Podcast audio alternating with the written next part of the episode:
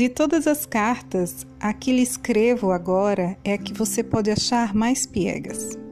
Afinal, sou difamada como parte da ingenuidade. Sou rechaçada por me colocarem ao lado da cegueira e sou criticada por ser parte do que a loucura chama de delírio. Não existe maior preconceito sobre minha essência do que colocar-me como parte dos devaneios humanos. Eu não sou desrazão, eu sou motivação. Eu não sou inocente, sou resiliente. Eu sou a esperança. Nós crescemos juntas, fomos melhores amigas de infância. Você sempre me escolheu para passar o recreio com você. Quando você nasceu e não sabia o que fazer com um mundo inteiramente desconhecido e assustador tocando sua pele, eu estava lá. Você abriu os olhos e encontrou alguém que poderia lhe ofertar amparo. Chorou. Pode ter sofrido alguma negligência ou até mesmo o desalento do abandono, mas imediatamente suas pupilas dilatavam, clamando por ser cuidada pelo próximo adulto disponível.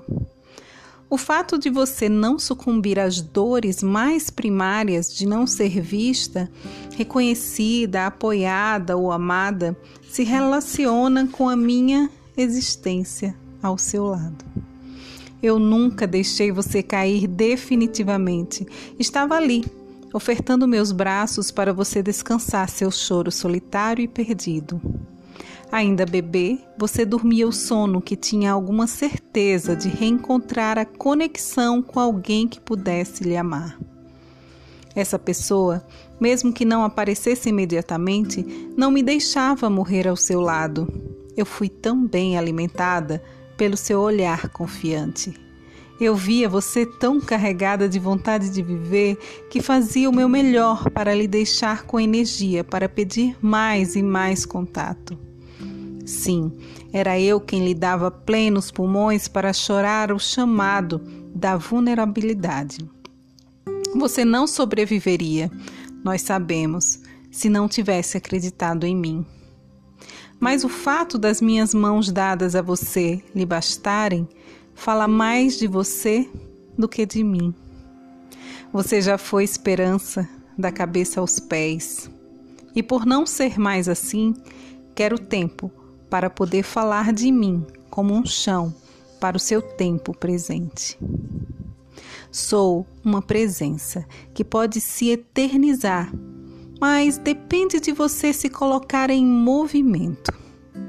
Eu não sou uma ideia vaga. Eu não sou uma fantasia irreal. Eu sou pés caminhantes, eu sou chão pisado, eu sou mares agitados pela incerteza que continuam banhando seu sorriso hesitante.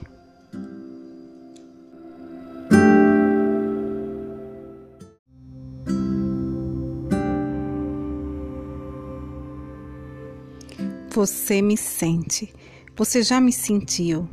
Você tem relações que me chamam mais para perto. Você tem a capacidade de colocar empenho consciente para ficar mais esperançosa.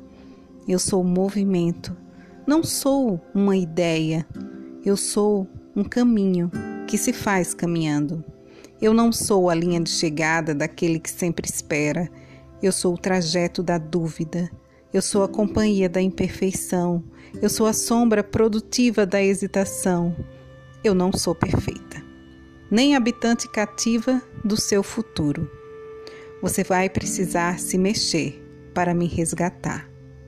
Mas estou por aqui, sempre ao alcance dos seus braços.